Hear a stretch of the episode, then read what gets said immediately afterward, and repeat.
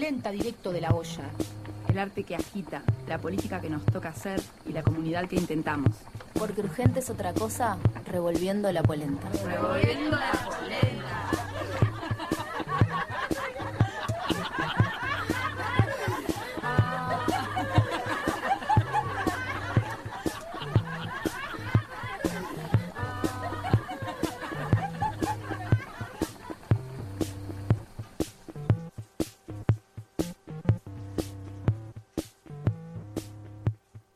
Furias.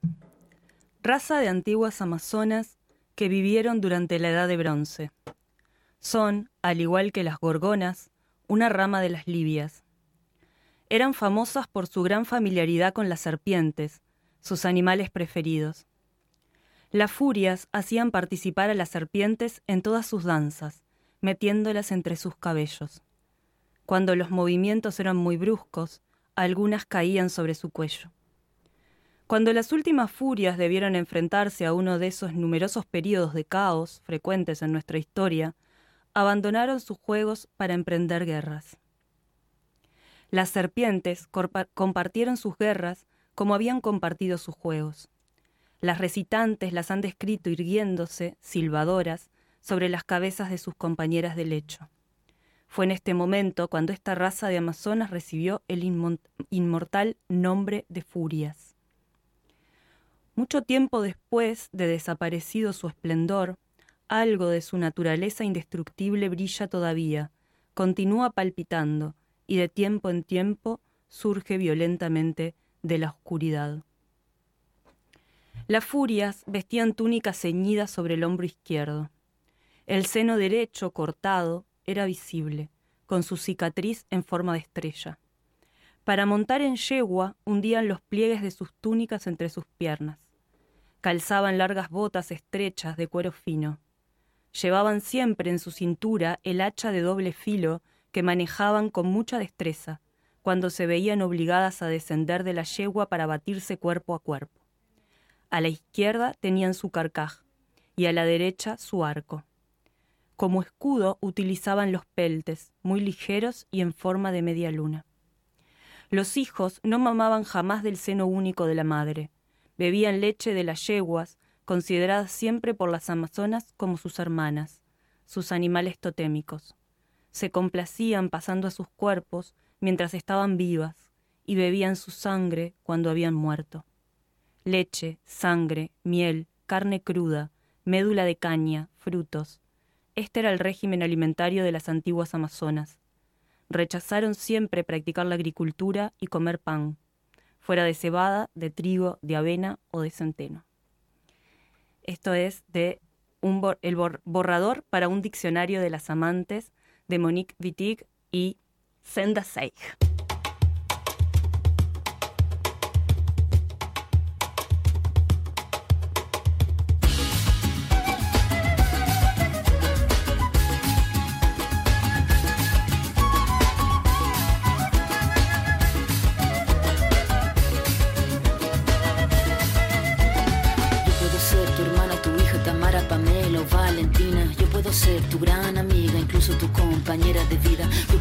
Tu gran aliada, la que aconseja y la que apaña. Yo puedo ser cualquiera de todas, depende de cómo tú me apodas. Pero no voy a ser la que obedece porque mi cuerpo me pertenece. Yo decido de mi tiempo, como quiero y dónde quiero.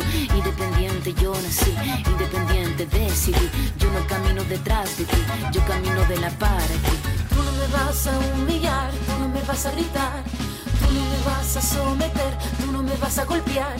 Tú no me vas a denigrar, tú no me vas a obligar, tú no me vas a silenciar, tú no me vas a callar. No sumisa ni obediente, mujer fuerte, insurgente, independiente y valiente, romper la cadena de lo indiferente, no pasiva ni oprimida, mujer linda que das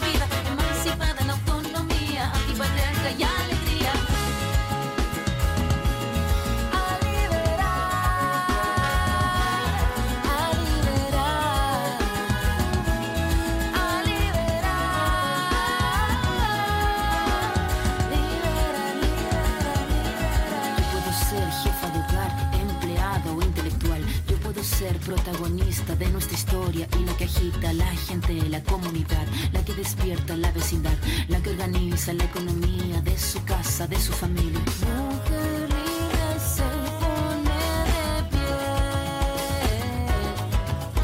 Y a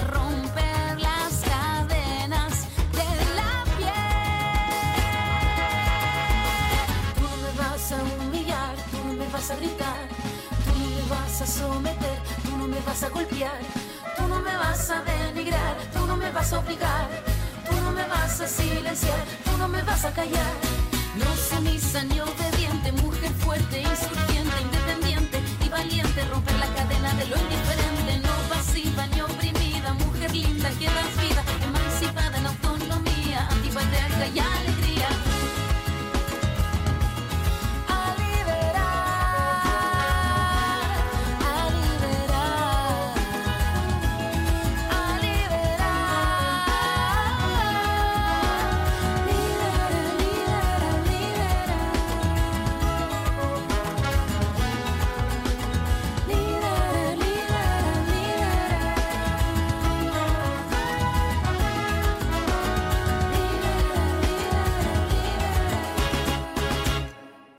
tardes. Oli.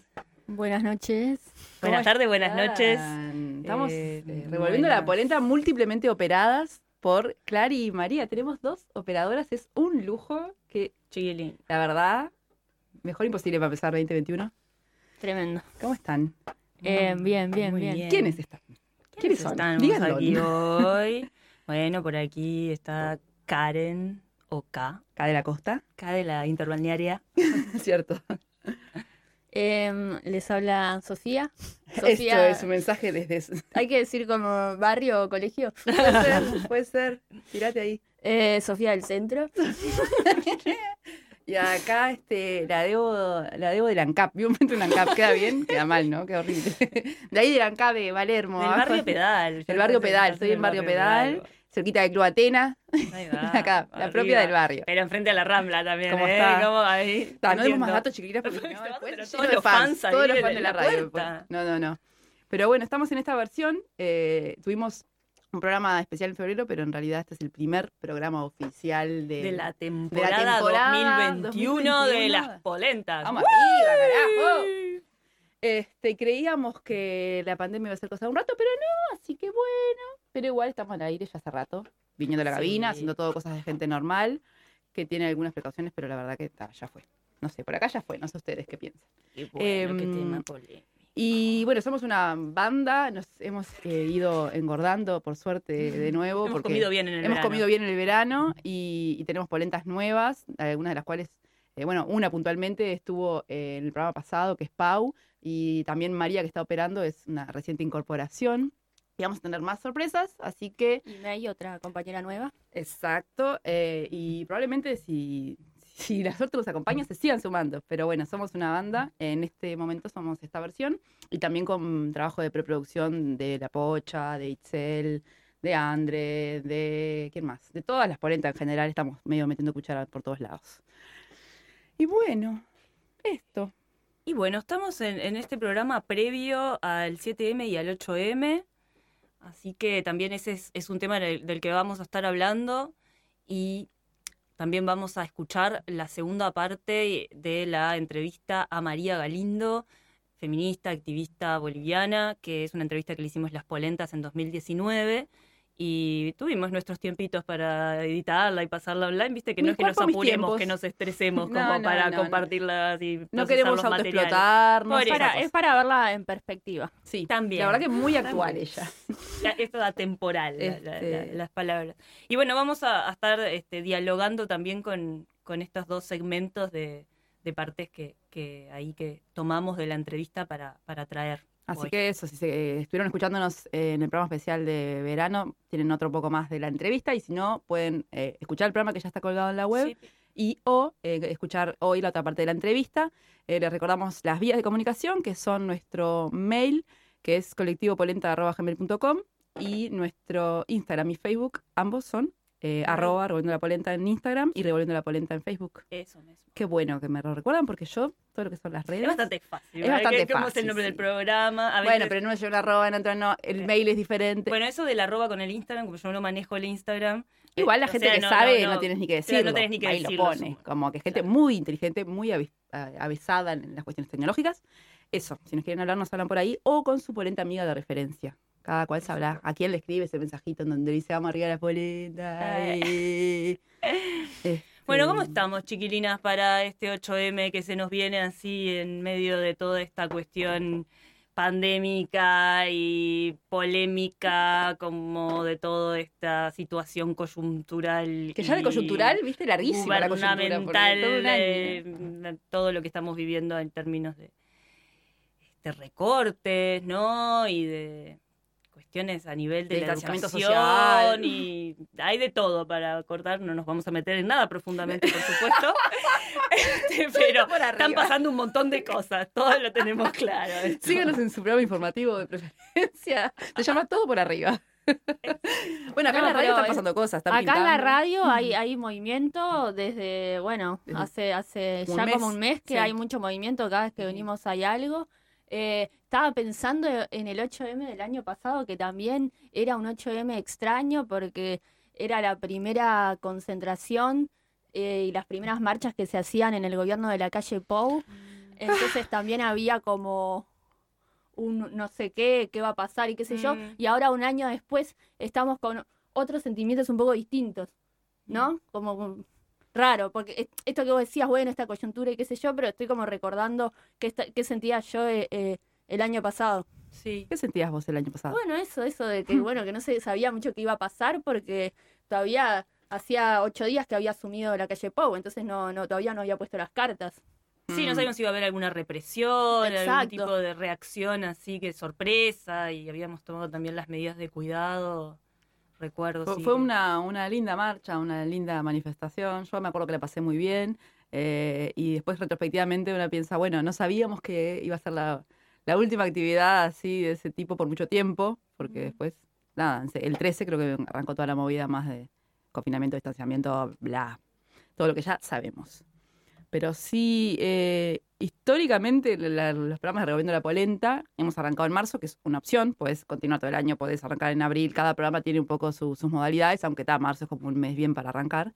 Pero bueno, siempre hemos arrancado en marzo con algún tema eh, vinculado al 8M, más o menos, y, y- y siempre polémicos, ¿no? No es que cada vez que hicimos un tema era como algo que teníamos conversado y re decidido, como no sé, pienso que no es lo mismo hablar de un mes de la mujer, como en los medios se habla a veces de, de marzo, que hablar de feminismos o hablar de género. O de disidencias. El año disidencias. pasado fue disidencias. Entonces, Hoy sentimos también como que era como una multiplicidad de, de entradas entre que también tienen que ver con muchas cosas que están pasando ahora y, y entre ellos estaba el 8M y el poner el cuerpo en la pandemia y el activar también en la calle y el- la lucha contra la LUC y, y, bueno, como contra la represión y, y contra todos los recortes que se están dando, por lo menos a nivel de la educación, que, que capaz que como es un territorio más cercano, son más visibles, no sé, que, que también nos están interpelando. Entonces, bueno, todo eso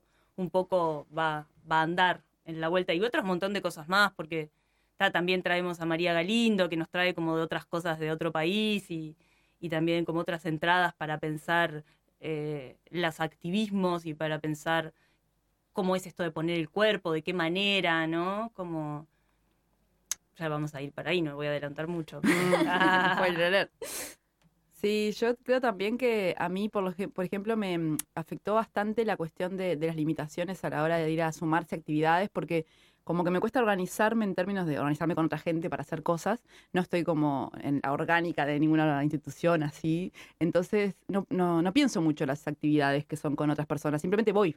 O a veces incluso me las cruzo. Entonces, como que siento que parte de, de mi actividad como eh, corpo politizada era medio casarosa y, y de transitar la ciudad y ver algo, gente que se juntó a, o bueno, sí que te diga, vamos para acá, vamos para allá, pero menos reflexionada y más como eh, empática o afectiva, o como, Mm. bueno, estas gurisas me invitan a esto, o este colectivo hace tal cosa, o, pa, mirá, me estoy cruzando y justo está la gente de tal cosa haciendo tal cosa.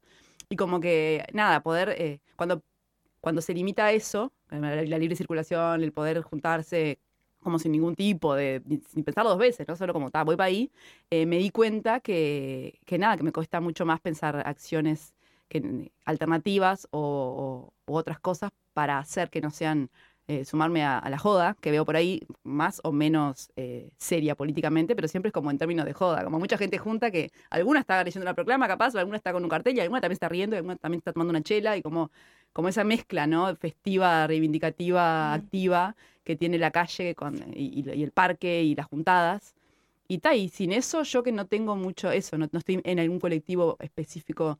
Estoy en la radio, pero dentro de Radio Pedal no estoy en ninguna comisión particular, eh, que sí las hay, eh, eh, o bueno, en el grupo de las de mujeres, o sea, como que está, mi, mi, mi, mi transitar por diferentes lugares es bastante así, como, como afectivo y no tanto como formal. Claro, pero bueno, esto de, de, de esta juntada en la calle, más hoy, por ejemplo, es como, como un, como que siento que, que hace una diferencia, así, como que siempre tomar la calle y, ¿no? Como me parece que para, para una cuestión de reivindicación, más allá de que hemos cuestionado viejos modelos de lucha, nuevos modelos de lucha, como me parece que tiene algo de, de cortar también la circulación y de cortar como lo- para el uso normalizado de Sí, la claro. calle, de la y como que juntarse, acuerparse, ¿no? Como que siento que más allá de que estés organizando, ¿no? Como el, el a- a- o sea, formar parte, estar con tu cuerpo ahí, ¿no? Ser, ser un cuerpo ahí. Pero es que por eso lo decía, Es, decía que en este- estas limitantes de- de- de- de la espontaneidad de la juntada, me vi limitada yo porque, justamente, porque me daba cuenta que ese era mucho el espacio al que, al que- iba y que quedó relimitado. Claro, y ahora me parece que justamente por todas estas restricciones pandémicas y del distanciamiento y de eso, como que tiene más fuerza Mm, sí. este, esto de, de- de juntarnos y, y tomar espacios así públicos, ¿no?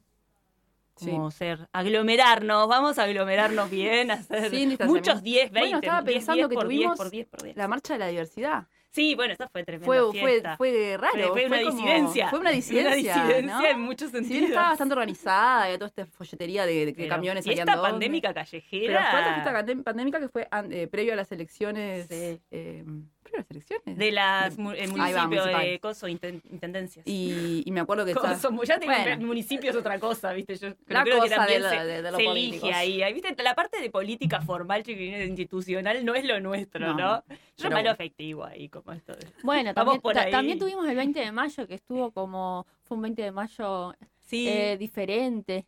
Y, y bueno, este, este 8M también lo va a hacer con esto que, que decías vos, eh, Karen, de, de que bueno, acá en Montevideo tenemos la, la, la marcha por 18, pero también va a haber muchas eh, concentraciones en diferentes Mm. lugares. Bueno, en, en otros lugares de- del país siempre las hay, pero va a haber como, nada, como muchas cosas a la vez. Sí, esto de Pero, la sí- descentralización. pero le sin pensarse como es esto o aquello, Mm, que me parece que muchas veces como, eh, nos pensamos, bueno, esto desacumula para esto, entonces nos Ah. peleamos. Yo creo que yo, potente, ¿no? Todo a la vez. Es potente esto, esta, esta situación media obligada de, o bueno, esta- este, este límite que lleva a una creatividad o a una manera de resolver que puede ser esta, ¿no? La de las múltiples cosas a la vez, justamente porque para no generar algo masivo, que sería lo que está como limitado, y que está buenísimo por eso que decís, eh, Sofi, de, de que siempre fue un tema, ¿no? Como que, que tanto algo suma o no, y si vos querés algo aparte por lo que sea, ay, que estás debilitando la lucha, o montones de cosas que son como un pensamiento muy de, de la unidad. Ayer Sí. justo estábamos, eh, porque revolver la polenta no es solamente salir al aire, sino también limpiar. Estábamos limpiando la radio y eh, estaba una compa, Vale, hablando, de pasada la escuché, pero la eh, te- compartí totalmente, decía algo así como, me tienen podrida con la unidad, que ay no, que hay que sumarnos, aunque las diferencias, no sé qué, y tipo, y estaba como muy ofuscada con eso. Yo no sé ni en qué contexto estaba hablando, pero lo, lo re sentí cercano, ¿no? Como esto de... Sí, eh, yo lo recontra siento eso también y, y, y- esta, esta idea de, de- de no tomarse como la marcha, la huelga como un mandato Sí. del que la que no puede entonces, o sea, como moralizar sí, las cosas. No eso- moralizar las eso cosas. me En parece- general, En Eso- general. eso es una frase que podemos anotar y poner en la heladera. Podemos Ahí hacer este. Ah, frasecitas, vamos a hacer frasecitas así como. No moralizar las cosas. No moralizar. Sí, sí. sí. Y bueno, y eso está bueno, que es como una, una, una potencia de esta limitación. Sí, y esto que ahora me, me- me hacías pensar en lo territorial y lo local, Claro. ¿no? Como, como esta cuestión de que, de que la gente que, que- que también como que está militando, o que está activando, o que vive en tal lugar y que ahí se puede hacer un foco y, y con, como que es como en, en tu, en tu espacio de vida también, ¿no? Como que tiene sentido que tener que centralizar todo Montevideo, 18 de julio, que también es un lugar habitual, normalizado de y, eso, eh, marchar, digamos. Sí, sí, cuando ya está muy institucionalizado es como, bueno, van a estar todas las cámaras, entonces nos van a reprimir directamente. O sea, cualquier cosa que pueda llegar a pasar no va a pasar ahí. Mm. Entonces tiene como también esa otra, eh, esa, esa cosa, ¿cómo se llama cuando algo queda duro y seco y viejo? Rígido. Esa rigidez, Se parte. ponele. Fácil de partir cuando se rigidiza. Bueno, eso es una ventaja. Sí. Pero sí, en eso. Sí, y bueno, entonces, eh, si quieren saber también como distintos lugares donde se va a estar concentrando, marchando, haciendo actividades diversas para el 8M, hay un mapa interactivo ¿Dónde? que está en la página... yo ¿Dónde lo- está ese ¿Dónde está ese mapa? Ah, está en el señor Google, Google Map, este, en una dirección imposible de pasar por la radio ni de Ah, leer. Pero vayan y pongan. encriptado. No, eh, yo lo encontré en la página de Facebook de la Intersocial Feminista y se va actualizando día a día porque, bueno, se va también, es interactivo y se van sumando más lugares, van apareciendo más. Y también hay una lista este, que también detalla todos los lugares de Montevideo Costa, no sé si también hay este, en el interior, no, no, no me di cuenta de eso, pero vi que, se van, que cosas que se van a hacer en Atlántida, por ejemplo, estaban también ahí.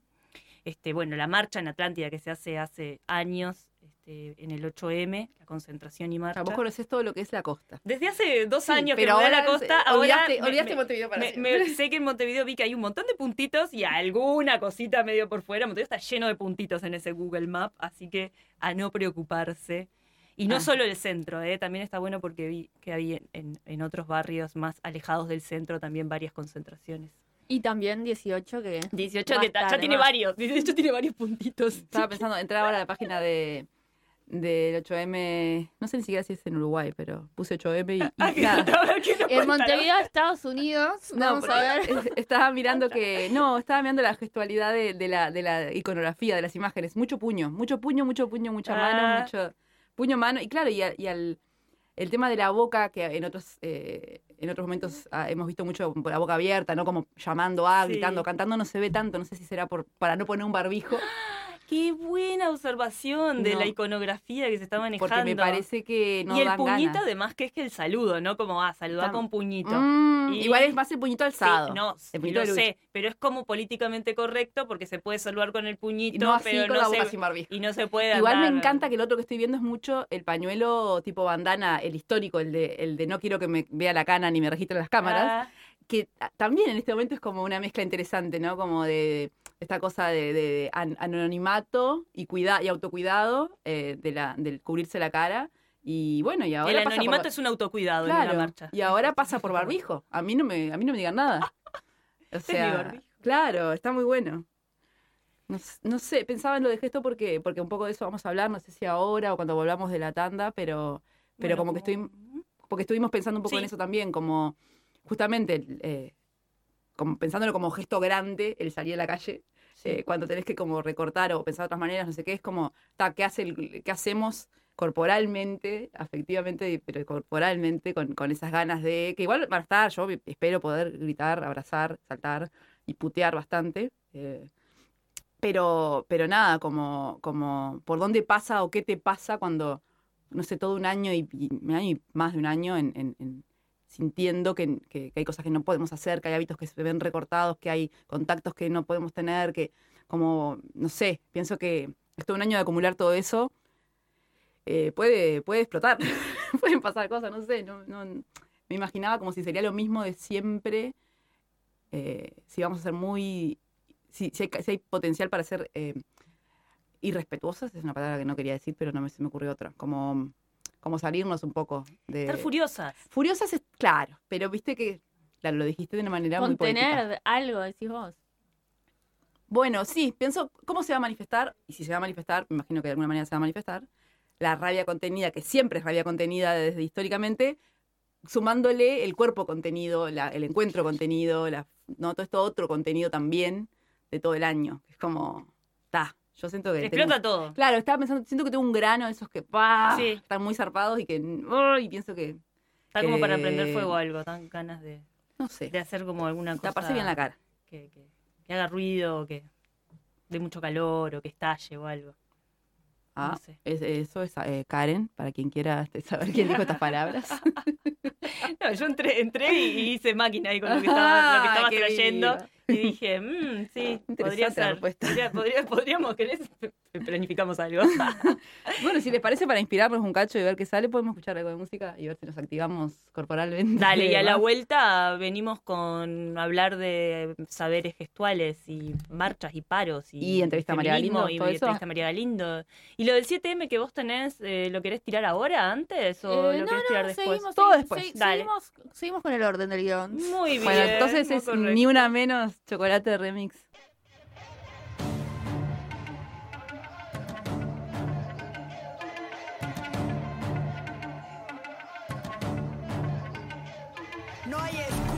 Para cubrir al que abusa. Aquí llegó para molestarte esta intrusa. Todas las que mataste hoy son mi musa. Yo voy a aclararte esas ideas confusamente obtusas. ¿Qué importa si llevaba escote o blusa? El problema no es la ropa que usa. Que no eres el culpable, que yo soy una ilusa. Culpable es todo aquel que no acusa. Complicidad se llama este juego. Ya dejemos de hacernos los ciegos. Vamos, cabrón, que yo no ego. Vamos, que aquí nos están prendiendo fuego. Si se fue de casa, ni una menos. Si se puso minifalda, ni una menos. Si se pintó los labios, ni una menos. Ni una menos, ni una menos, ni una menos. Si baila reggaetón, ni una menos. Si te dejo por otro, ni una menos. Si vuelve tarde a casa, ni una menos. Ni una menos, ni una menos, ni una menos.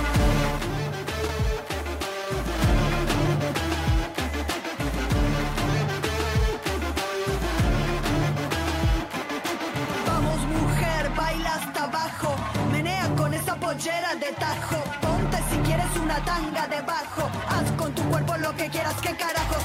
Vamos mujer, baila hasta abajo, menea con esa pollera de tajo, ponte si quieres una tanga debajo, haz con tu cuerpo lo que quieras, que carajos. Si se fue de casa ni una menos, si se puso minifalda ni una menos, si se pintó los labios ni una menos, ni una menos, ni una menos, ni una menos, si baila reggaetón ni una menos, si te dejo por otro ni una menos, si vuelve tarde a casa ni una menos, ni una menos, ni una menos, ni una menos.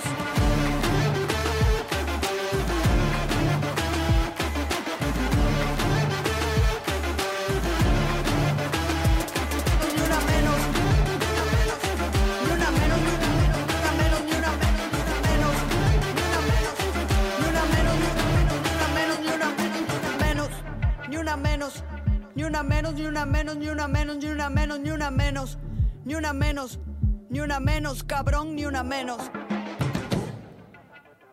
Hemos vuelto. No nos dejan, pero ni, me reperrear un rato. Vamos a tener que poner más de un tema para cuando tenemos estas ganas así de, estar un, poco.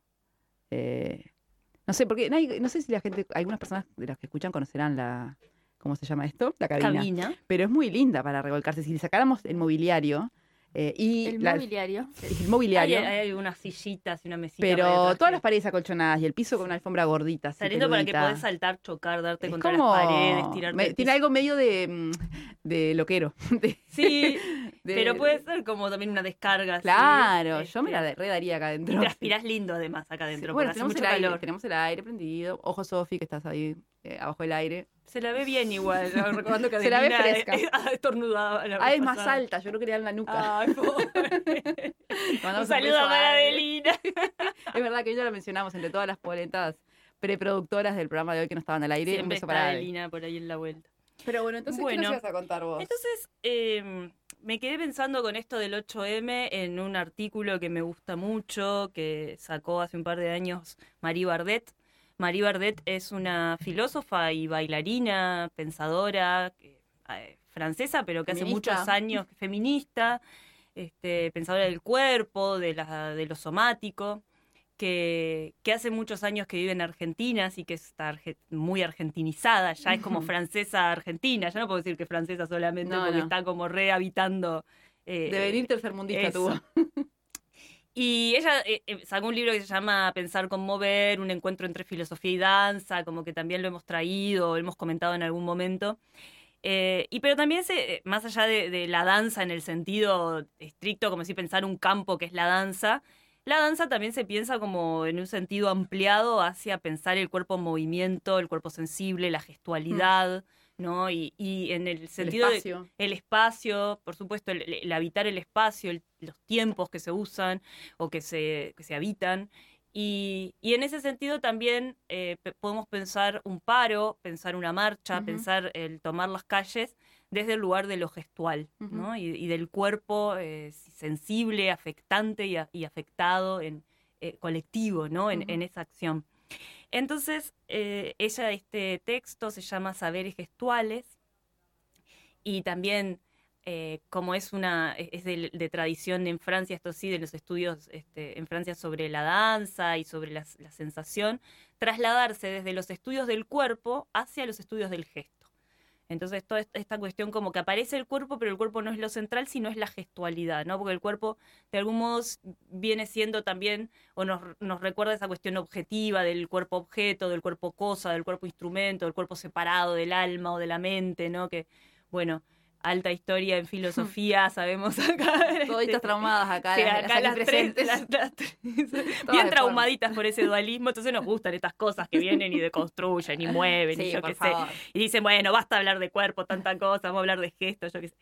Bueno, eh, y entonces ella se pone a pensar en el 8M de, eh, de, bueno, creo que fue del 2017 en Argentina, no, del 2016 en Argentina, eh, y, y trae, eh, hace un, poquito un, un análisis sobre qué implica parar pa- eh, por, por mujeres y disidencias eh, en, este, mm, en términos de gesto y en términos de estos dualismos que queremos deconstruir. Entonces, por ahí dice, Léenos, léenos.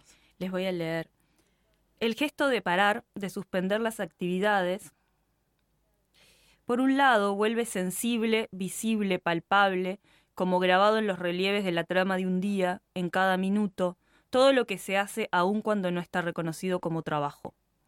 Por otro lado, deja en el cuerpo la sensación de la potencia de simplemente ocupar el lugar que se ocupa, preguntándose por cómo se lo ocupa, cómo se mueve, cómo encuentra quietud, cómo se deja mover, cómo se deja mover y se deja de mover. Cuando no hace nada y sin embargo hace mucho.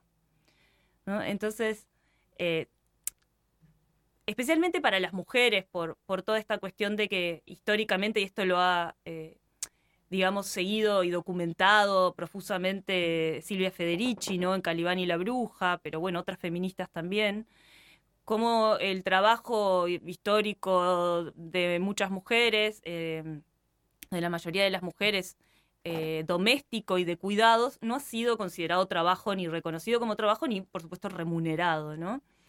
Eh, entonces, bueno, esto de, que de todo lo que se hace y no se considera trabajo, o de estas triples jornadas de trabajo entre lo doméstico, los cuidados y el trabajo remunerado, ¿no? Entonces, cómo este parar, ella va a traer esta cuestión de cómo parar, qué, qué implica esto de parar.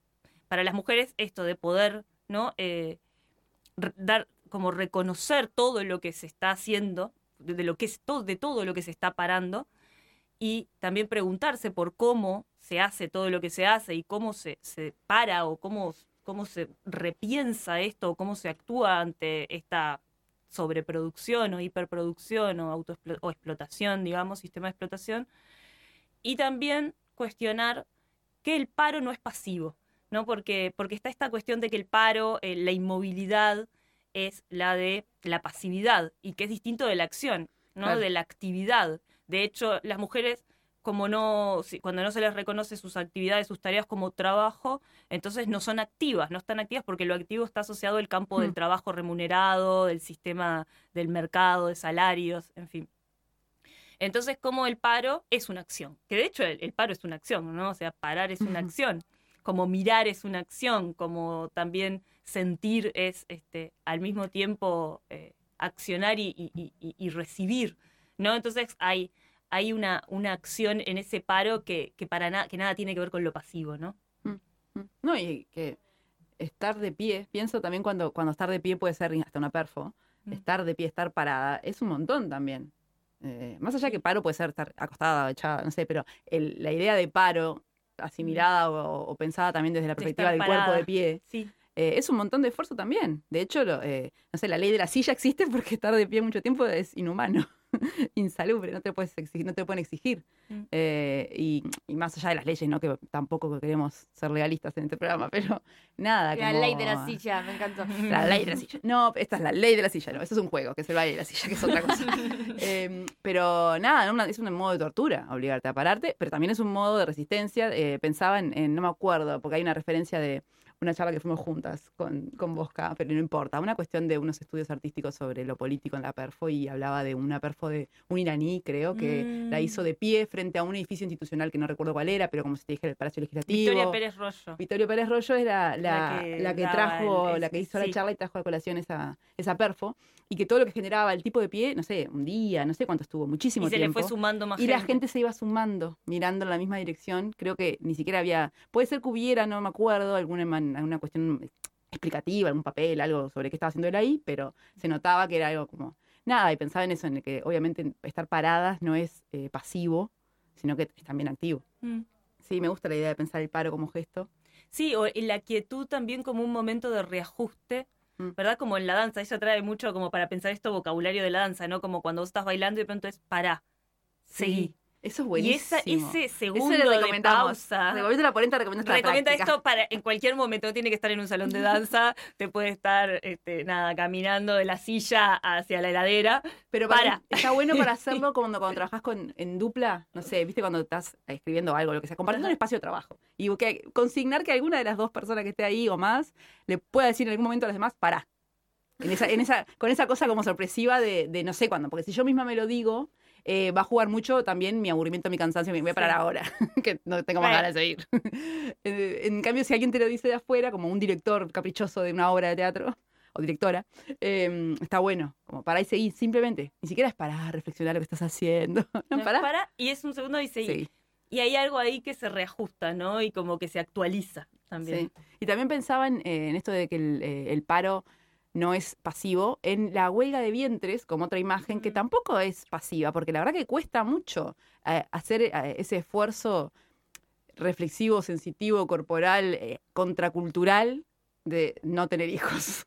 Pareciera que es como una cosa muy a conciencia la gente que se pone a parir, pero en realidad es como muy, eh, nada, un- una, una- una cosa que viene muy atada a, a unas obligaciones y a unas eh, funciones sociales y a unos eh, pactos y a un montón de violencias, a un montón de cosas. Entonces, una huelga de vientres es un montón de esfuerzo como política personal, creo.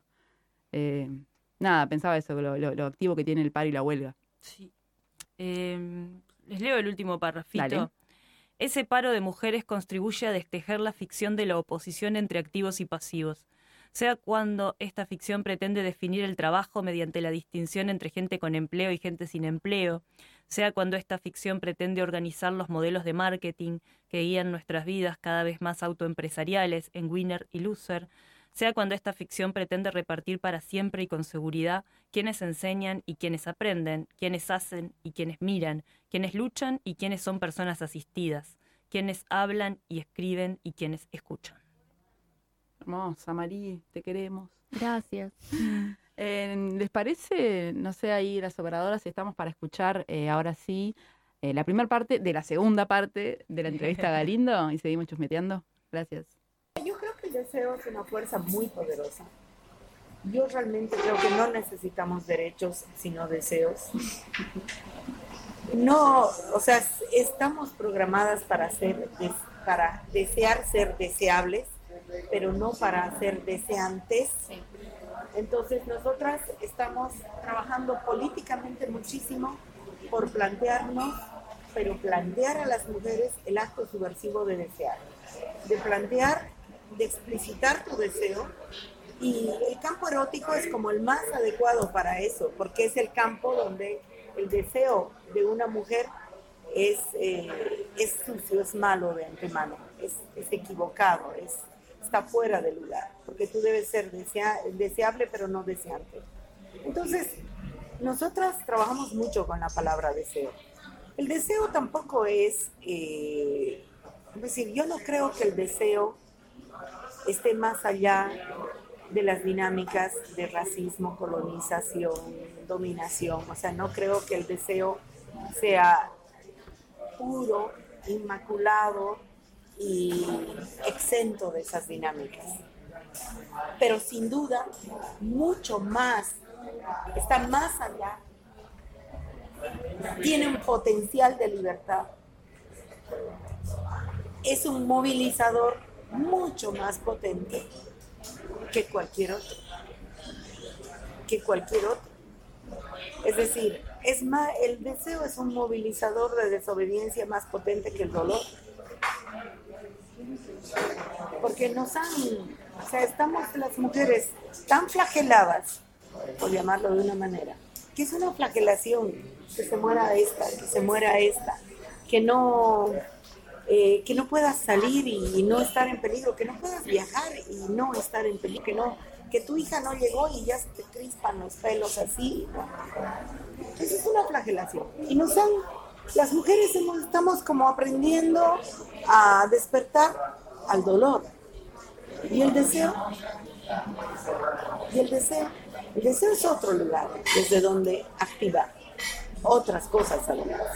Es una, es una, es una de nuestras el deseo es una categoría de análisis, no está que estamos como problematizando. Exacto, no, yo también, pero soy, por ejemplo, en el feminismo, somos solitarias en eso. Sí, porque en el feminismo tú hablas del dolor y bueno, todo el mundo tiene una teoría, un código del dolor y una capacidad. O sea, el feminismo casi es la capacidad de las mujeres de reaccionar al dolor. Bueno, ok, ya, bien. Yo no voy a descalificar eso. O sea, yo respeto mucho lo que cualquiera esté haciendo. No creo tener la llave de nada ni nada. Pero no es posible que no se, que no activemos políticamente, colectivamente, públicamente nuestro deseo. Yo tengo mucho miedo de las agendas de discusión porque muchas veces las agendas de discusión son racionalizaciones eh, sumamente laberínticas eh, de tal o cual cosa. El deseo, el deseo como, como, como categoría tiene que ser un activador yo, yo no quiero discutir del deseo, sino desear. A ver, desear.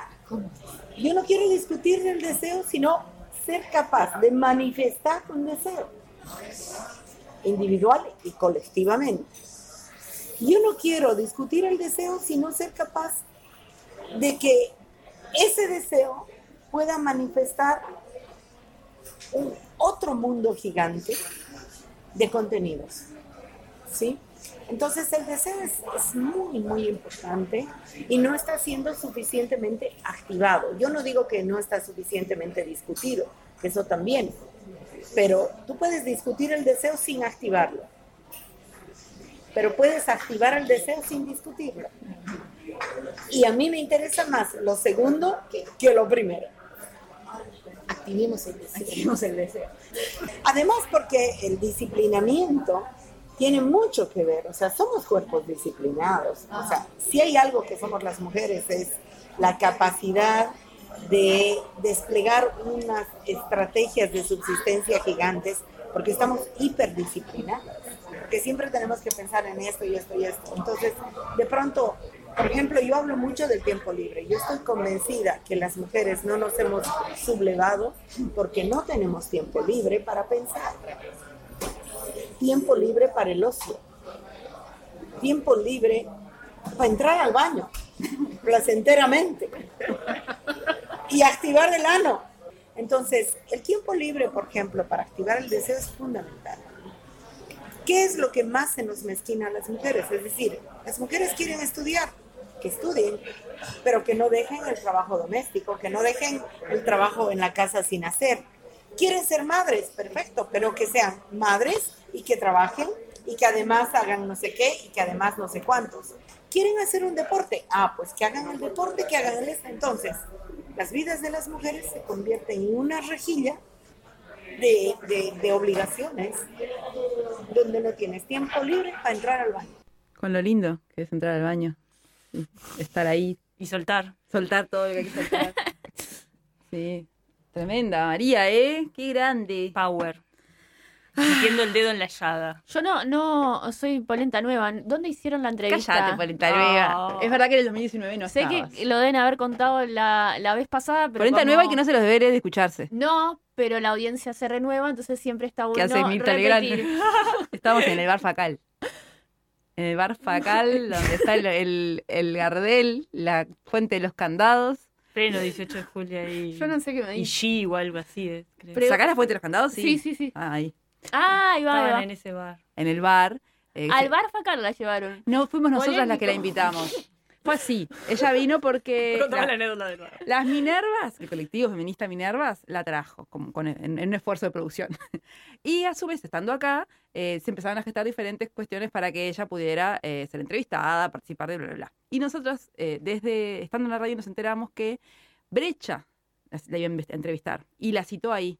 Y dejó la posibilidad de que si alguien más quería entrevistar, que fuera. Y al final Brecha no fue. Tipo, la periodista que iba a ir de Brecha no fue y fuimos nosotras. Entonces, eh, la cita estaba, obviamente todo, hablamos. todo el rato la, la pudieron. O sea, hablamos con ella, eh, ellas. eh, ella sabía ya que, Ellas, que- nosotras. ellas, ellas tuvieron, fue porque era ella y su compañera Daniela, tuvieron la, o sea, sabían también que, la, que finalmente nos íbamos a encontrar solo nosotras con ella, no es que las agarramos ahí desprevenidas.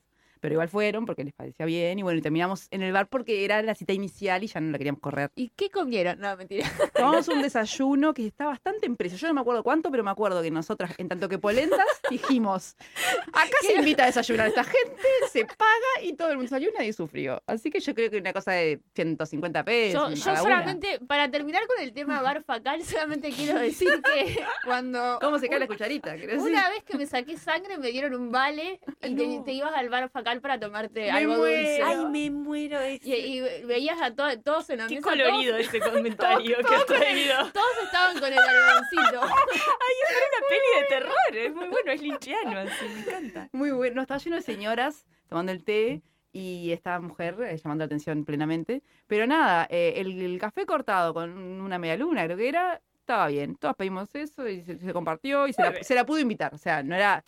Ellas, ellas primero hicieron el gesto de pagar como una persona que sabe que nadie invita a nadie en este mundo, gente pobre. Pero nosotros les invitamos y fue posible. Así que, bien, bueno, gracias. Polenta invitando gente a Quería, los bares. quería saber el contexto de la entrevista. Está muy bien, está muy bien para que, claro, no es como tienen tecnología de radio y hacen estas entrevistas con este ruido. Bueno, es que estábamos en un bar, porque la- todo eso que acabamos de decir. Me, me pareció súper interesante eh, su reflexión sobre el dolor. Me, Sí. me- me dejó pensando sobre el deseo, bueno, también, pero como pensar el dolor desde otro lugar, eh, no sé, a mí me cuesta. Sí, salirse de este lugar de, de- del dolor en el, en el, al pensar a las mujeres o al pensarnos en la acción política, eh, un poco como, como ella decía, bueno, está, respeto muchísimo y es un trabajo que, que- que se hace y que está bien que se haga, todo lo que es la lucha contra los femicidios y contra la violencia patriarcal, pero ¿cómo? ¿Cómo? Y también, eh, ¿dónde queda la activación del deseo cuando todo el tiempo estamos como, como eso, como viviendo la violencia en el día a día y, además tratando de, bueno, de luchar contra ella, de resistir, de combatirla, de ayudar a otras personas, o sea, a otras mujeres o- que, la están sufriendo y, y entonces, ¿cómo, ¿dónde está el lugar del deseo para activar desde ahí, no? Como, Sí. Yo, yo leí ayer, Valeria Flores es Débora, ¿la estoy Sí, diciendo bien? Val, Val Ahora ya se firma Val, pero también firma Valeria. Es medio como la disidencia del nombre también. De, Ahí a va, veces como firma no Val, a veces firma Valeria. Bueno, eh, Débora me pasó un mail como con 20 PDFs de ella. y Muy en lo, bien, que, en, lo Débora. que, en lo que sí. y, Bueno, bueno, puede dormir como loca la persona toda la noche. eh, cuando estaba enloqueciendo, leí una parte donde ella justamente también habla del dolor y dice un poco lo que acaba de decir K, de, mm, de, de que si nos conseguimos solamente desde ese lugar, que es una manera como quizás un poco gris o un poco triste de pensar la, la emancipación, si es que vamos a hablar de emancipación o la libera- liberación, nos dice ella, de pensar la liberación, por cuál es el horizonte de expectativa. Claro, como que no me peguen, no violen. Bueno, no, es sin, muy sin, poco. sin, eh, con todo el respeto, ¿no? Sí, sin duda. Pero bueno, ¿cuál es el horizonte de expectativa cuando la lucha se reduce a eso? Y, y, y bueno, y, y quién lleva también, bueno, no, ella hace como, va como por otro lado, después la reflexión. No, y ese disciplinamiento del cuerpo de las mujeres ha sido en el dolor. Sí. este, Sí. de, por, de múltiples maneras, o las exigencias también, o, y entonces cómo también nosotras desde este repensarnos y rehacernos, ¿no? De- desde vivirnos cuerpos deseantes, ¿no? Y que además ha sido desde, eh, ella traía esto del cuerpo deseable, ¿no? Y vivirnos cuerpos deseantes. Claro, es muy loco eso. Yo siento que hubo un cambio en, en, en, en mis encuentros y en mi pensarme a mí misma eróticamente en algún momento, que no sé bien cuándo fue, que dejé, que, que me encontré a mí sujeta deseante. Claro. Que no fue muy al principio de, mi, de mis exploraciones. Ponerle que 18, 20, 25 largo, obviamente estaba el placer siempre, pero siempre que se podía, pero, pero el filtro inicial siempre era estar de- eh, eh, ser deseable. Mm. Eh, y, como, y como esa cosa de me gusta el que gusta de mí. ¿No? Y siempre aparte, él, toda una cosa muy clásica, ¿no? La, la, iniciaciones. heteronormativa. Pero más allá de eso, incluso eh, en, pienso, eh, eh, incluso siendo disidente, podría suceder, que estás como en el foco de la, el, eso, el ser deseable y no deseante, ¿no? Es muy fuerte. Y la autonomía o la, la posibilidad de, de la fuerza que te da las ganas de hacer cosas que tengan que ver con el deseo y, y no con esa cosa de la representación, ¿no? De representar una imagen desea- deseable. Es tremendo. Sí. Y lo otro que a mí me dejó pensando bastante eh, era lo del ocio, ¿no? Como, Mm. bueno, esto no tenemos tiempo ni de ir al baño.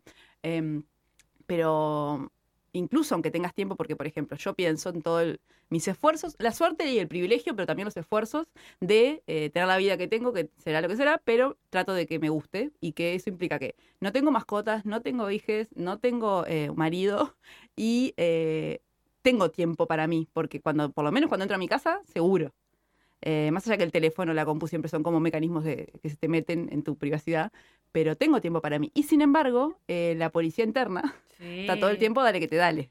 ¿no? Sí, la- la- Entonces, como cómo realmente encontrar ese espacio para, para el ocio y para el no hacer y para el descanso, pero no como descansar de la tarea para poder volver a trabajar con fuerza, sino como el, el placer de no hacer o de hacer algo realmente por placer. El otro día me pasó también que fui a leer una, una novela, era un libro que no era de estudio y tuve la, el- la tentación de agarrar un- una fibra para subrayar, que es una que es una cosa rara que me pasa con los libros, que a veces siento que, que subrayarlos es una manera de, de- de tener un ejercicio autónomo, artístico, creativo, no sé qué, pero a veces pienso que es un vicio académico. Es como, no puedo leer y nada más. Como de subrayar la idea Ah, importante. no me problematices eso, Es- Débora, yo rayo mis libros. Pero es que me parece No, no, que no, es una cosa o la otra. Digo a que a mí, veces a mí me parece siento... que dentro de todo, dentro de esta cosa tan abstracta y conceptual que tiene la lectura filosófica y, y otras académicas, el gesto manual de rayar, A mí me encanta. hay, hay Sí, algo ahí sí. que es gracias, sí, quiero rayar cosas. Es como un sacar niño- apuntes, claro, como una niña chica que dibuja. Lo, lo, y, lo, y lo loco cuando das clase también, por ejemplo, yo ahora estaba escaneando cosas que yo subrayé con apuntes míos que después Sentías todo, toda vulnerada. Sí, no, todos van a verlas cualquier cosa que yo puse. Sí, sí. Pero bueno, eso, tiene como muchas capas lo de subrayar libros y creo que no es una cosa o la otra, pero a veces pienso que, que cuesta una sola, aunque tenga el propio tiempo libre, eh, realmente tener ese espacio. Y, Mm. y en el tema de la productividad y de la autoexplotación y en cómo nos disciplinan para, pensaba que hace un tiempo hablando con una amiga que escucha la radio, no voy a decir el nombre porque voy a contar algo de su intimidad simple, nada muy grave, ¿no? Pero bueno, es que eh, estábamos hablando con más gente que ella y otra amiga más viven en parejas, con sus parejas varones. Eh, y a su vez tienen hijos, hijas, hijos, cada una. Entonces coincidían en una, mi- en una misma, eh, en una misma queja, básicamente, que era cuando eh, su pareja se levantaba para hacer cierta cosa, por ejemplo, poner agua para el mate a la mañana, mientras el agua para el mate no estaba, no hacían nada. Y ellos estaban que levantan, lavando un plato, que no sé qué, y como que decían, qué horrible, ¿cómo pueden estar parados al lado de la hornalla, tipo mirando por la ventana? Y yo también sentía esa Hago eco, hago eco. yo sentía esa frustración eh, compartida, aunque no conviva con un varón, eh, pero los conozco. conozco de dónde. Hay gente, hay gente de, de- de- sin asignación genérica necesariamente que puede hacer eso. De bueno, mientras el agua en mate no está, que es lo que yo quiero hacer, es tomar mate, puedo no hacer nada. Y pensaba como en eso otro, ¿no? Que, que obviamente a ellas la- el reclamo venía por la, por la sobrecarga que implicaba para ellas, que, que el tipo no hiciera nada. Pero la contraparte de esto es eh, lo difícil que nos resulta pensar en no hacer nada mientras esperas el agua del mate de té. o Sin de duda. Y una cosa más. ¿Cómo Es un ejercicio con- que ver. para hacer. Ah, ¿para esto? No, no, lo del mate. Ah, un ejercicio. Chiquilines, vayan tomando Nota nota, porque hay varios ejercicios que estamos tirando haciendo hacer la boluda, pero estamos tirando piques para la vida Para la cotidiana, superada. Este, Superada es una nueva columna que vamos a tener. superada. Va a tener una cortina que superada. Es muy buena. Pero otra cosa que quería traer es cómo eso empeora. Empeora, esta- chico, ¿cómo empeora, ¿Cómo empeora con la adultez responsable en la que vivimos en los 30? ¿No? Porque A yo ver. recuerdo que esperaba el agua del mate a los 20 y sin hacer nada. Sacando Y un yo ya no lo Tan hago. tranquila. O sea, hay algo, además Sí, hay de, esto, algo de la- de la de la adultez, como de esta cosa productiva, como que es el momento de, de ser productiva y de ser responsable y de, y como establecerte y tener tu autonomía y no sé qué, toda esta cosa de la, la adultez, que Claro, ya no si sos una pendeja, sí, sos y aparte, una si no brillas ahora, no brillas nunca. Por eso, este es el momento en el que, viste, todo se pone. Entonces ya no se puede estar una no haciendo nada mientras se espera el agua del mate, pero yo me acuerdo de estar en mi lugar de trabajo esperando el agua del mate sin hacer absolutamente nada y que me dijeran, ¿qué estás haciendo ahí? y yo diciendo, esperando el agua del El mate. agua del mate se va, se va a calentar Ay, sola. pero te vas a estar esperando ahí sentada mientras se calienta el agua. O sea, el lugar de ¿Por qué trabajo no era, desafiante. no, te vas, no te vas a hacer algo mientras se No, aparte, Y a mí no se me ocurría. Yo decía, casi estoy esperando el agua del mate. Esa era es mi el lugar de acción. trabajo. Esperar el agua del No, mate. no, igual pensaba que eh, argentinens que nos escuchen, creo que algunas, por lo menos en Buenos Aires, eh, conocen esta expresión porque es lo que yo he escuchado que dicen. No dicen eh, está el agua o se calentó el agua, sino se hizo el agua cuando hierve o se calienta. Porque no Ah. hierve tampoco para los argentinos, No, por lo menos no. los Levanta, porteños. yo escuché levanta Bueno, el pero agua. se hizo el agua, me encantó escucharlo. Pareció horrible al principio porque siempre los, los hábitos. Pero después me gustó y era como estoy acá viendo cómo se hace el agua. Es un montón que se haga el agua. Que está en esto de la repartición entre la actividad y la pasividad que traíamos, ¿no? Y cómo en este gesto de no hacer nada se puede valorizar porque es un no hacer nada entre comillas y es improductivo entre comillas y puede ser un montón de otras cosas y al menos disfrutar de no hacer nada, permitirnos esa, ese momento de Ejercicios. babia. Si tienen ejercicios para sugerir de cómo disfrutar de no hacer ejercicios de nada, babia, ejercicios para fomentar la babia. La, ba- en la- el el día a babia. día. Babia es linda palabra, aparte Porque que es como, como que babias. Como que ahí te babias un poco de tan pancha que estás, ¿viste? Sí. Qué lindo, che. Hermoso. Esto de para deseable. No, De- no, sí, no. es para deseable. Claramente no, nos estamos en el no- estamos acá construyendo una imagen de sujeta deseable, babeando. ¿Les parece si escuchamos la segunda parte de, de la entrevista? Vamos. es que estamos pasando del neoliberalismo a una nueva fase del neoliberalismo que yo la llamo neoliberalismo de corte fascista, ¿no? Donde el problema no es el punitivismo, sino que el punitivismo es una, un síntoma de la fascistización de la escena política social, ¿no? Entonces, una fascistización eh, que lo que va a hacer es estrellarse, activar o desarrollar un conjunto de formas de censura, de castigo, de amenaza y de intimidación contra las libertades de las mujeres. Entonces, es un error que las mujeres aceptemos o legitimemos que en aras de nuestra seguridad física, en aras de la lucha contra el feminicidio o en aras de la lucha contra la violencia machista, eh, legitimemos todo un sistema jurídico policiaco eh, que lo único que va a hacer es fascistizar la escena política, la escena social, para quitarnos libertades a nosotras. Porque toda esta ola de crueldad contra las mujeres tiene que ver con disciplinamientos respecto de libertades que estamos conquistando y que nos estamos tomando. ¿Por qué está aconteciendo el feminicidio como, como una, un problema estructural en toda la región? Porque las mujeres estamos en un proceso de sublevación.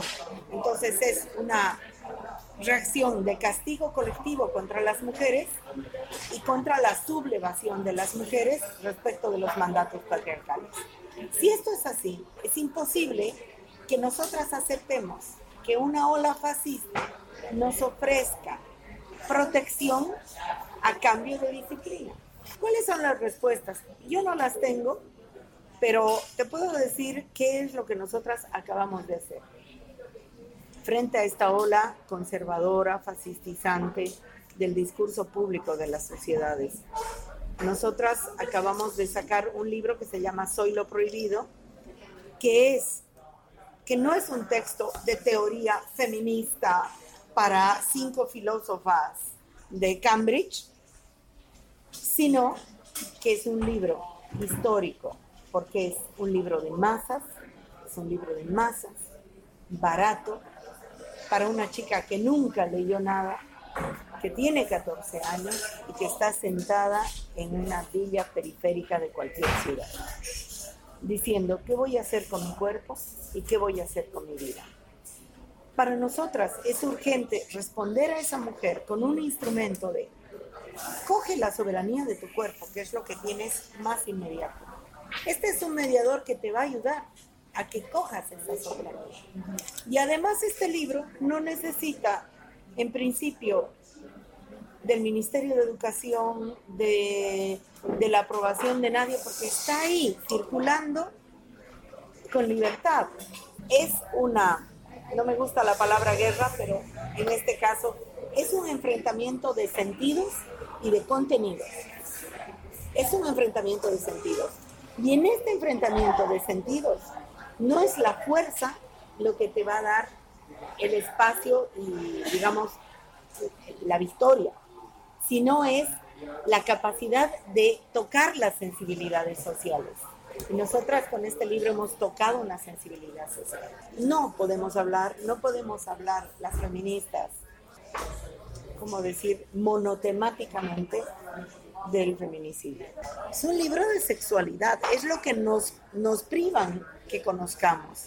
Es lo que nosotras necesitamos cuando teníamos 14 años y que ahora que estamos muy esclarecidas, podemos ofrecerlo a las que tienen 14 años hoy. O sea, el Estado ya cogió el chip y las, los organismos, el chip del feminicidio, eso lo cogieron todos. Pero este otro, este otro campo gigante está como, como, como libre ahí, ¿no? Y es donde, donde creo que tendríamos que también trabajar.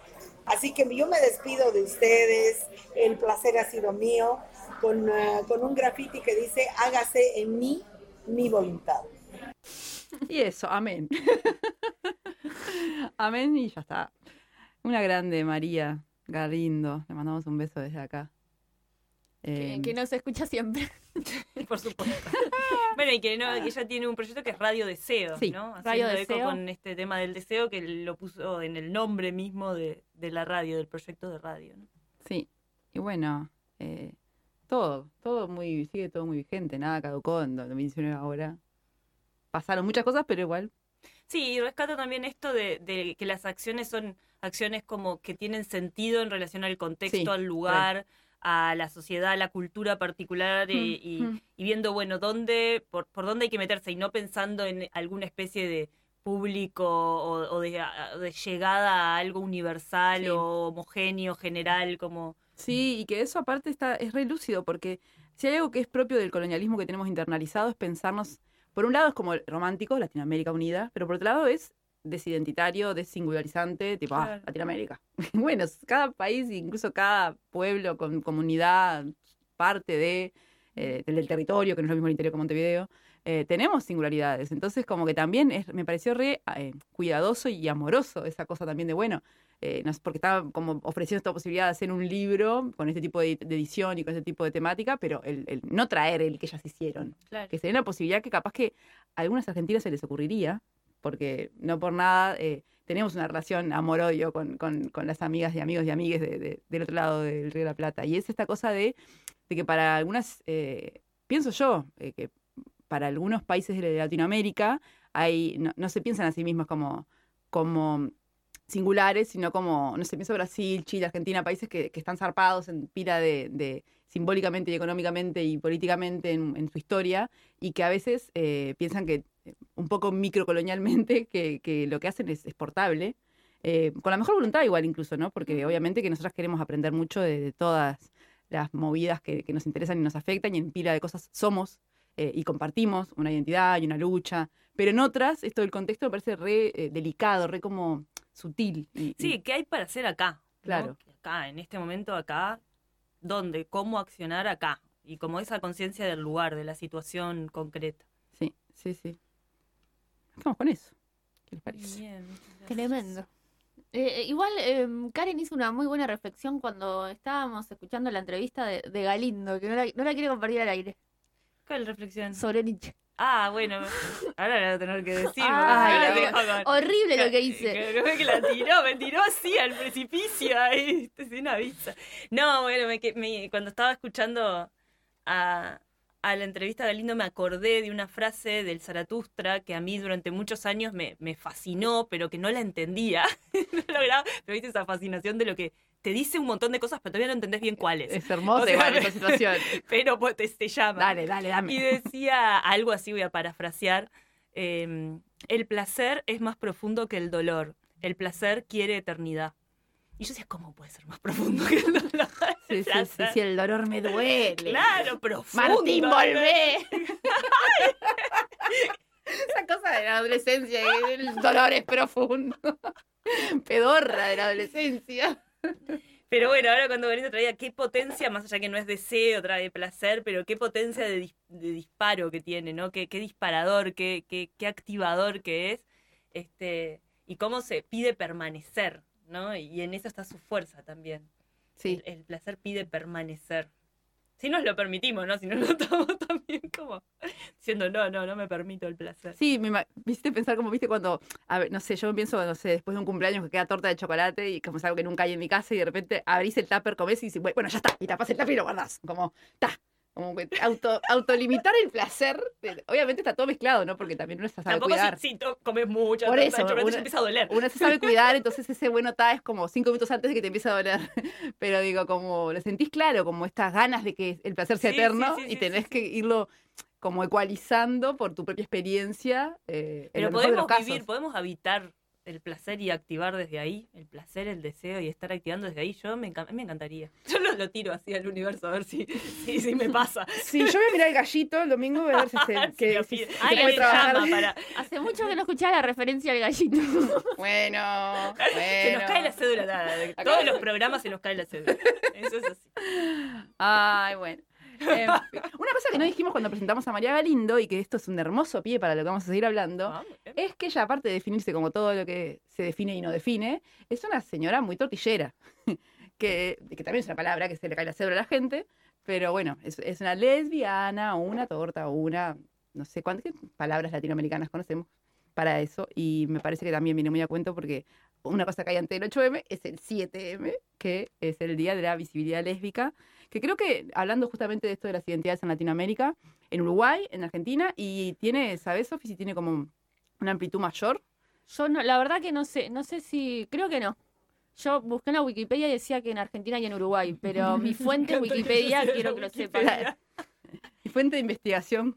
es Sí, Wikipedia. de hecho, eh, nada, en Uruguay tampoco, no sé si desde, desde cuándo. Sí, no desde hace tanto. Mm. Bueno, el 7 de marzo es el Día de la Visibilidad Lésbica, como dice Evo, que, que bueno, es eh, en Argentina y en Uruguay, quizás en otros países también han tomado esta fecha. Sé que, que hay otros días eh, en otros Claro. países, pero bueno, la verdad que desconozco. Y bueno, es el 7 de marzo porque el 7 de marzo en la ciudad de Córdoba, eh, justo vale recordar que ese año fue el año que se discutió El y se 2010. aprobó el 2010 el matrimonio igualitario en Argentina y en ese marco eh, asesinan a Natalia Pepa Gaitán, la asesina el padrastro de su pareja y bueno, eh, y el móvil por acometer ese asesinato eh, era que ella era lesbiana. Precioso, ¿verdad? Todo muy, este, muy expuesto. Pero sí, a partir de, del 2010 entonces ya van 11 años. Ah, pila, ¿eh? Yo Sí. pensé que era más reciente también. No. Se ve que porque acá empezó a hacerse más reciente y a mí ahí me hizo. Me, me- tengo ese recuerdo, digamos, de, de- desde acá, no de allá. Sí, total. Y igual a- ahora eh, reflexionaba un poco con lo que decía Débora de que tortillera se te caía la, la cédula. ¿No se usa más? No, para mí Yo se- estoy muy Ay, desactualizada no hablo mucho con gente, entonces a veces uso como palabras No, que no... Para mí va y viene, porque también hay esto de la reapropiación. Ah, Justamente Val Flores habla, o eh, Sí, Cano, es una, una argentina que tiene Pero tiene, tiene como cuarenta y pico. de- Claro. Yo creo que igual con el tema de la reapropiación del, del insulto hay una, una vuelta, ¿no? Como marica. Sí, son sí, sí, que obvio, obvio. Pero en principio sí, yo creo que es más torta, eh, Más torta. torta, hoy, ¿no? básicamente. Tortillera, yo hace mucho que no escucho. Pero. Tortillera no, mm, torta. Por eso, me parece que sí, un poco Bueno, si hay alguna torta, tortillera, lesbiana, eh, que tenga 15 años y nos quiera llamar para ¿Cómo- ver cómo se autopercibe? cómo se autopercibe y Y si, si hay algún término como un poco más Claro. reciente que se esté usando, por favor, que nos mande, nos mande ese. Bueno, nos hay, también la posibilidad de que hay- una parte de- del universo de la disidencia que se ha volcado más a lo queer y a lo fluido, pero siempre está, eh, eh, siempre se siguen alimentando como las identidades más Sí, sí, a- eh, yo como que- históricas. obvio. A mí, a- es que, que creo que mu- por lo menos la gente de, de mi generación que yo he hablado, como que tenemos una, una relación eh, un poco conflictiva con la palabra lesbiana. A mí como, eh, Eh, lesbiana, ¿qué es onda? una señora de pelo corto. Sí, lesbiana, no, no sé, como que no me gustaba. Y después ahora, lesbiana. Pero eh, me gustaba mucho más eh, torta cuando era chica. Torta sí podía decir yo soy torta, pero me costaba decir yo soy lesbiana, pero no, no, no. bueno, no, pero no como yo sé. soy feminista tampoco se decía tanto. No sé, porque también eh, vos traías ahora a Virginia Cano y ella dice que le pasó un poco eso y que eh, un poco la- las palabras que estaban eh, era gay, Sí. era entonces Mm. había muchas tortas que decían yo soy gay, que es Claro, rarísimo, sí, rarísimo. Gay es una palabra aparte que no está en tu idioma. eh, que un poco a veces pasa con lo queer también, que está bueno, que uno puede entender todo eso, pero bueno, ¿qué, qué onda? Estoy en Uruguay.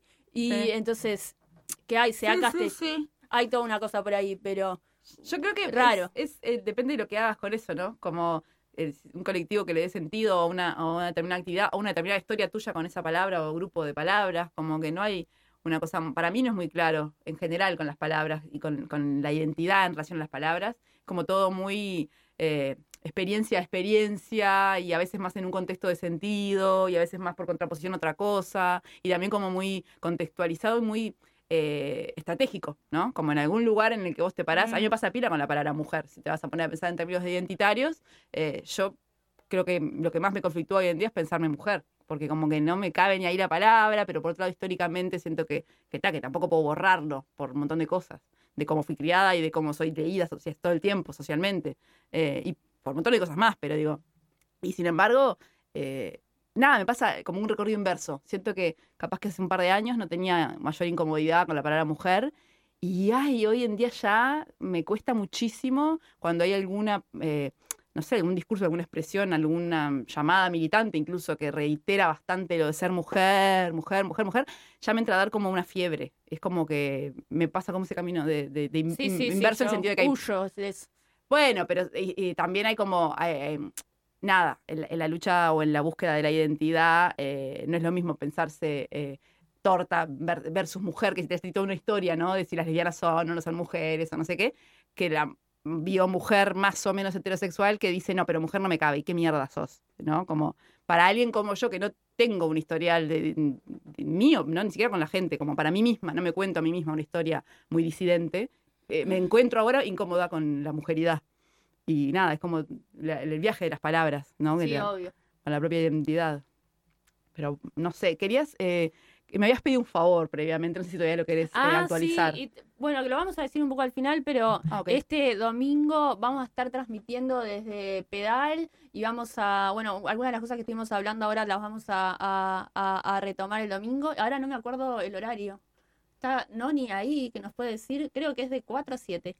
A las 17. A las 17, perfecto. ¿Qué va a estar pasando? Están hablando fuera del aire. De 5 a 7, dos horas.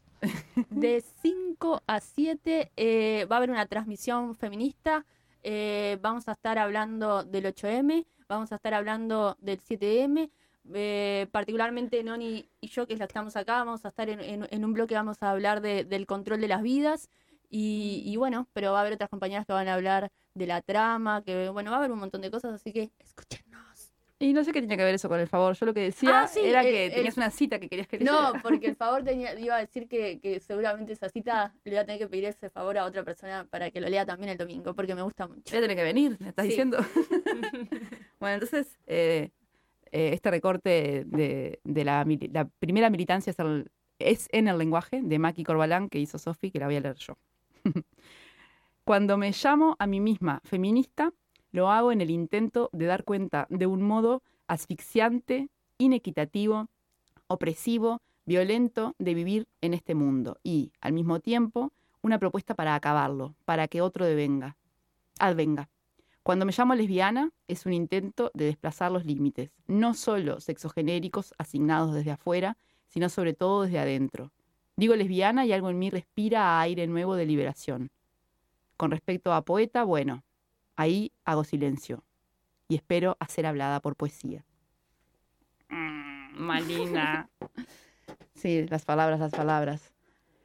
Em, no sé. ¿Qué más? Eh, tengo, tengo que hacer algo que es leer un mensaje que, que está poniendo Clarita. Ay, nos están pasando algo de, Eso, sí, me encanta. Hay muchas cucarachas ahí. Mucha gente eh, queriendo que hagamos cosas. Vamos a escuchar el audio de los vecinos de Neptunia Vamos. para salir así de esta cuestión. Un gran espacio natural está siendo amenazado por acciones devastadoras. Nuestros derechos están siendo vulnerados. Los vecinos y vecinas de Neptunia nos autoconvocamos y nos declaramos en estado de emergencia ambiental. Desde hace dos años venimos llevando adelante un proceso por el cual hemos realizado las denuncias pertinentes, presentándonos en las instancias y espacios que corresponden para generar diálogo, solicitando se nos tenga en cuenta para ejercer nuestro derecho a participar en el planeamiento y la gestión de nuestro territorio. Nuestros planteos no han tenido respuesta efectiva. Este proyecto desconoce la normativa vigente de protección a la naturaleza en una socio-recreativos, va a seguir arrasando impunemente con nuestros espacios verdes. Solicitamos parar la obra, realizar estudios de impacto e ingreso al sistema departamental de áreas protegidas, donde se declare zona de resguardo ambiental. Zona de resguardo ambiental. Zona de resguardo ambiental. Bueno, gracias ahí a los vecinos de, de Neptunia, especialmente del remanso de Neptunia, que hace como 10, 12 días ya que están acampando y haciendo un montón de actividades en, en la zona. Este, y, y bueno, ha habido pila de. Están ahí tomando el lugar y, y haciendo todos los días este, actividades abiertas. Han tenido asambleas. Así que bueno, un- hay una movida territorial que, que bueno, que es una zona ahí como muy de monte, como de, como una zona muy viva, como con mucha, es, es un espacio muy grande también, que alguno, parte de ese espacio se está, mm, como que ya está vendido a- para construcción, pero hay otra parte que no, que es la que están defendiendo ahí, que no se tiende mucho, ¿no? ¿Qué, qué pasa con ese, con ese espacio y queriendo que haya un parque, ¿no? De uso comunitario y respetuoso con el con el ambiente y que no se deforeste todo, básicamente. que- Algo, dejen algo. que no, como- Yo quería decir en, función a- Sí. en relación a eso que me había olvidado decirlo al principio, pero viene bárbaro decirlo ahora porque tiene todo que ver, que ayer, 3 de marzo, se cumplieron cinco años del asesinato de Berta Cáceres, la activista eh, de Honduras, líder Mm. indígena lenca, feminista, y, ta, y ella fue lideresa del movimiento popular hondureño y del Consejo Cívico de Organizaciones Populares e Indígenas de Honduras, eh, que la sigla es COPIN, capaz que con ese nombre le suena un poco más. Eh, desde el 93 ella fundó esa, junto con otra gente, eh, eh, ese Consejo Cívico por la protección, básicamente, de por muchas cosas, pero con una fuerte carga medioambiental. También ella feminista y súper consciente de, de su lugar de género que estaba bastante jodido. Y la cagaron matando, ¿verdad? Porque molestaba. Si quieren saber algo más, pueden ir a la página de Claxo, siempre, por siempre Berta Cáceres, que es una- un botón dentro de la página de Claxo, por si Bien. quieren chusmear algo ahí. Este, y si les parece, vamos a, a ver qué hay para hacer. La vulga divulva. Actividades y acciones que nos conmueven y nos convocan. Bueno, anda vos, Karen, entonces. Bueno, eh, les cuento que para este estoy buscando en un lugar que no tengo que buscar, en un grupo de WhatsApp equivocado. Bueno, igualmente vamos adelantando que todo lo que hacer este fin de semana es feminazi y similar. Por ejemplo, el domingo 7 de marzo, eh, por el 7M, en la plaza del Hospital España, que es en Garibaldi Pando. No, en la plaza de Garibaldi Pando, plaza del Hospital España, ahí va. Mm. Eh, bueno, ahí va a haber una movida. Para defendernos de la heterosexualidad, nos visibilizamos lésbicas, y nos visibilizamos lésbicas y tortilleras. Esa. Opa, mira, Bueno, justo. lésbica me encanta porque en, en Brasil dicen lésbica. Eu sou lésbica. Y lésbica Me me, gusta encanta. lésbica, a mí también me gusta más Y lésbica. la otra que es eh, linda en portugués es zapatão. De zapato grande, Ah. zapatão. Eh, me encanta. Pero lésbica es hermosa. Sí. Poesía lésbica. Ay, me encanta. Bueno, después también el 7 de marzo por la Costa de Oro, eh, Día de las Resistencias Lésbicas, va a haber eh, de 10 tre- a las 10.30 horas besazo de intervención en Feria de Pinamar y de 17 a 21 horas en el skatepark de Salinas, conversatorio, taller de autorreparación de bicis, varieté, trae tu arte, feria, trae tu parche. No se admiten varones cis. Por las dudas. El O sea, tema de la policía. Bueno, sigo con la costa, que el sábado 6 de marzo va a haber una feria y toque en, em, en, en, en Costa Azul. Placita de la Comisión Fomento de Costa Azul, Nuevo Perú y Roslo, kilómetro 55 y medio.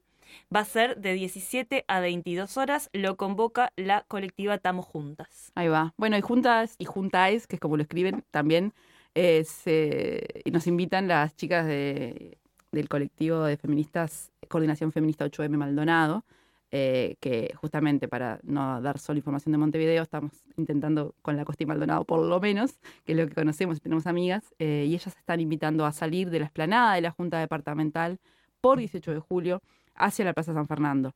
Eh, y sigo leyendo parte del texto con el que nos invitan. Dejemos red para cuidarnos entre todas, seguir los piques de autocuidado y pasarlos a quienes se puedan sumar.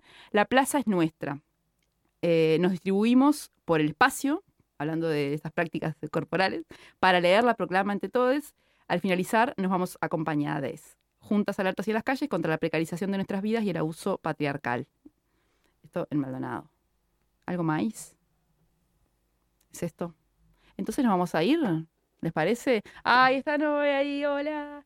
Em, si les parece, le escuchamos eh, Dani Umpi, La Yuta, bien para arriba, y nos podemos ir. Y les invitamos a que todo marzo sigan eh, revolviendo la polenta con nosotras con estos temas de todo lo que es el 8M, todo lo que es mostrar las tetas y esas cosas. Y, y las cuerpas, sin tetas con tetas. Porque qué cosa fea una terfa. Eso queríamos decir también. Eh, bueno, nos vamos. Nos vamos. Adiós, hasta la próxima.